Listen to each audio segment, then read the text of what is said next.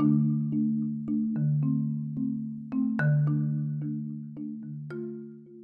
este segundo episodio vamos a hablar de las guerras que se han dado entre los países árabe e Israel. E Israel. Principalmente, la Primera Guerra Árabe fue un conflicto que se desarrolló en Israel entre 1948 y 1949. En dicho conflicto estaban involucrados dos bandos, por así decirlo, por un lado el reciente Estado de Israel y por el otro lado los países árabes conformados por Líbano, Siria, Irak, Egipto y Transjordania. Lo que para Israel fue la guerra de independencia, para los árabes la veían como la Guerra Santa por Palestina. Posterior a que Gran Bretaña repartió la región de Palestina, los territorios árabes decidieron comenzar una ofensiva hacia el nuevo Estado judío. Con intervalos de treguas y embargos militares, la ofensiva iniciada por los ejércitos árabes resultó inicialmente exitosa. Las fuerzas de defensa israelíes emprendieron una serie de ofensivas y operaciones dedicadas a recuperar el territorio perdido. Los bombardeos y ataques por tierra deshabilitaron los puestos avanzados por los árabes, haciendo retroceder a estos a todas sus unidades del territorio ocupado. En este caso se involucra la ONU. Pese a que la organización se involucra, intentó mediar durante y después del primer conflicto. Israel argumentó que ante la amenaza de un nuevo ataque árabe no cedería el territorio ocupado, es decir, se aferraría al territorio que tanto habían luchado desde después de la Segunda Guerra Mundial, donde Estados Unidos y el Reino Unido les prometieron a los, a los judíos un territorio, sin recalcar en, este caso que era Palestina el territorio que se iba a estar dividiendo constantemente.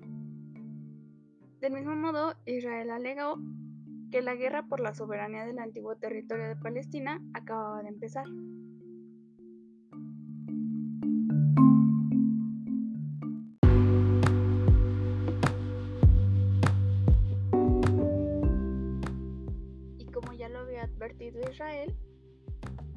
Estas guerras se van a continuar.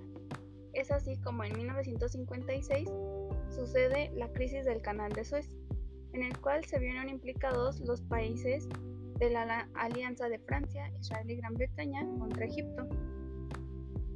Las principales causas fueron la nacionalización por parte de Nasser del Canal de Suez, cuya infraestructura fue sufragada por un proyecto conjunto franco-británico. Como podemos recordar, estos dos países se han visto involucrados en lo que es la situación de Israel y, todo este, todas estas guerras que se han dado en este territorio. Esta decisión tomada para financiar la presa de Asuán y cerrar el paso al comercio israelí perjudica los intereses de las potencias que pierden el privilegio de 12 años de explotación y de Israel que ve cómo se, que ve cómo se cierra su única salida al Mar Rojo. Como podemos ver, que Israel haya sido un estado o que haya peleado por ser un estado o un país ha traído varias consecuencias, sobre todo por los, los diferentes puntos de vista que tienen cada, cada uno de los países que se vieron involucrados desde el final de la Segunda Guerra Mundial. Las consecuencias para Israel fue el control sobre la totalidad de la península del Sanaí, aunque la, lo abandona por presiones de Estados Unidos y la antigua URSS, se alinea con el bloque occidental, lo que supone un incremento importante del suministro de armas francesas, estadounidenses y británicas, incluido un primer reactor nuclear. Después, las consecuencias para Egipto consigue el objetivo de abarcar, de acabar con el control del canal de Suez, por parte de los franceses y británicos. Recibe ayuda de la antigua URSS para financiar el estratégico proyecto de la presa de la presa de Asuán. Y por ende va a traer consecuencias para Palestina, donde los refugiados comienzan a organizarse y surge el embrión del Afatah. y como no podría quedarse afuera, las consecuencias para Gran Bretaña y Francia se retiran del canal bajo la presión de Estados Unidos y la antigua URSS. Su lugar es ocupado por los cascos azules de la ONU.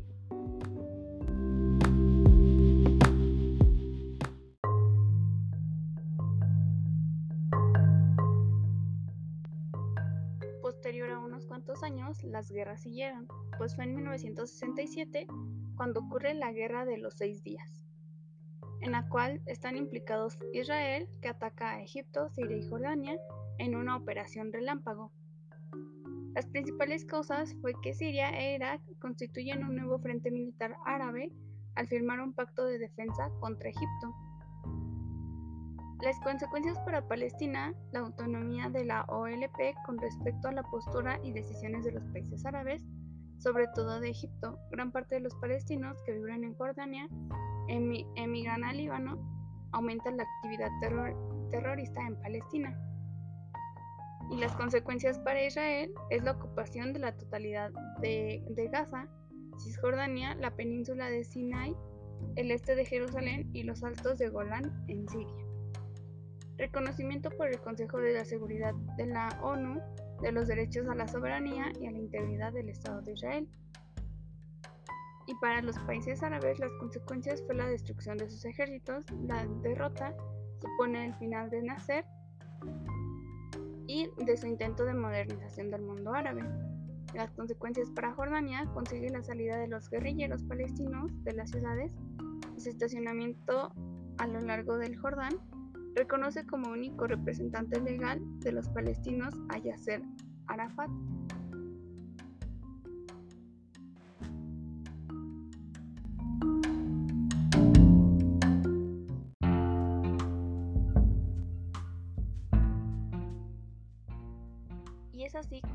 Llegamos a la última parte de algunas de las principales guerras de, en este territorio de Israel, Palestina y todos los países árabes. Es en 1982 a 1983 que sucede la Guerra del Líbano, en donde están implicados Israel, Líbano y Siria.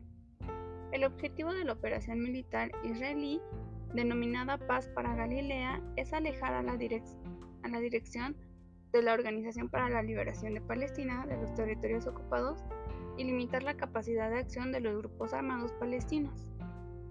Las consecuencias para Palestina fue un gran número de víctimas, enfrentamientos entre el ala radical de la Organización de Liberación para Palestina y los seguidores de Arafat. La Organización de Liberación para Palestina abandona Beirut y se traslada a Túnez.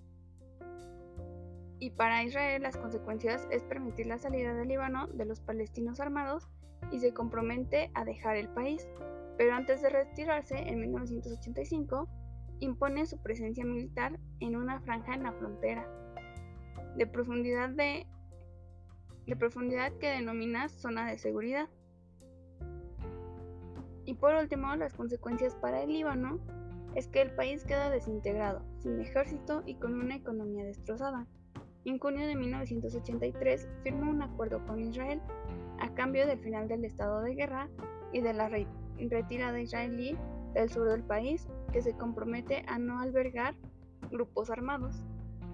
Con esto podemos ver que, que, se le haya dado a Israel, a los judíos, un estado que es Israel, ha causado varias controversias, sobre todo en sus territorios, que sin duda alguna también ha sido afectado por la intervención de los países de, en potencia o los diferentes países que habían intervenido como Estados Unidos, Francia y Gran Bretaña, por mencionar algunos.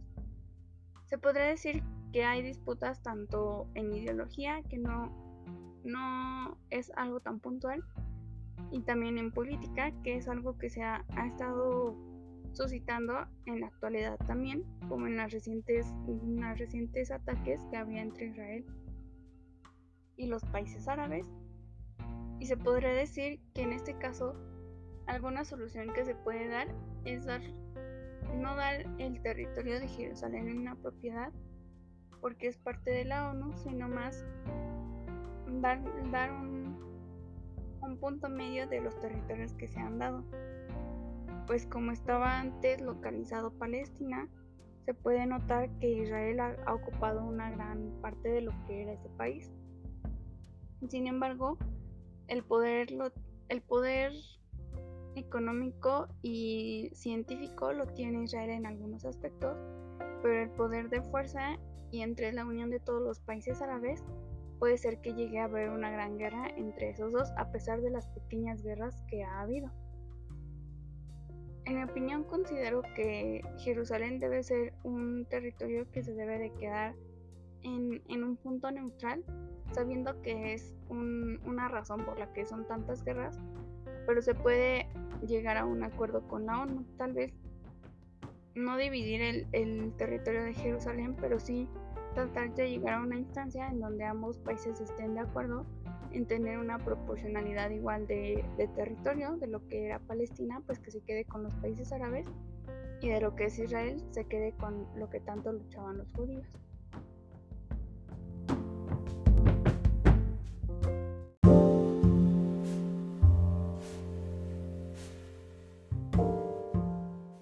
En este segundo episodio podemos tomar en cuenta que siempre hay que pensar lo que se va a hacer porque cada acto tiene su consecuencia. En este caso, desplazar a, los nativos judíos de su lugar ha, causado tantas guerras y por ende ha causado tantos conflictos, tanto internos como externos, entre las potencias que desean ayudar a esos territorios y las potencias que, que desean pelear entre ellas para quedar como un vencedor.